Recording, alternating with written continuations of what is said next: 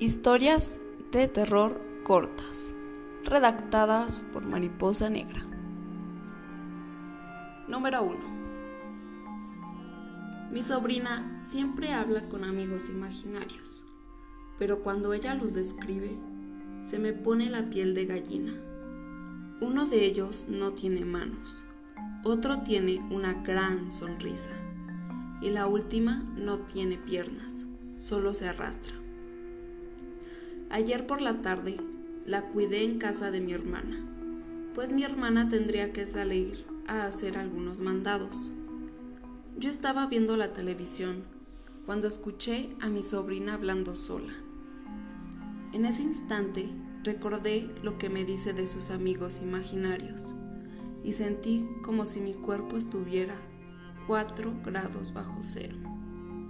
Entonces mi sobrina vino hacia mí sonriendo y brincando y le pregunté, ¿dónde están tus amigos? Y ella me respondió, están detrás de ti. Número 2. La casa de enfrente está totalmente abandonada.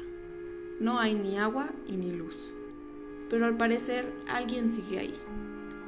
Todos los días, cuando el cielo ya está oscuro, las luces de esa casa se prenden y se apagan. Pero lo peor es que desde mi cuarto puede observarse que en las ventanas están personas paradas viéndome fijamente. Según las noticias, la familia que vivía ahí fue asesinada en un asalto.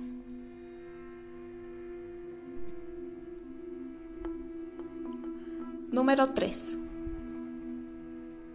En mi escuela asustan, pues los baños siempre están transmitiendo ruidos muy fuertes cuando están vacíos. Muchas niñas dicen que les tocan los hombros o los pies. Una maestra nos contó que cuando ella recién llegó aquí a dar clases, se corría el rumor de que una alumna se había suicidado ahí, en el último de los baños, donde más cosas paranormales han sucedido.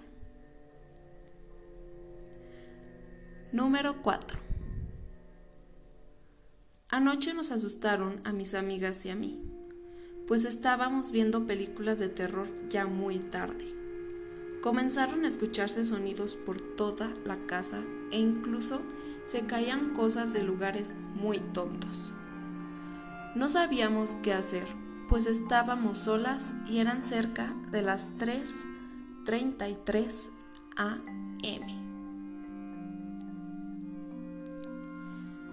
Bueno amigos, esto ha sido todas las historias de terror cortas.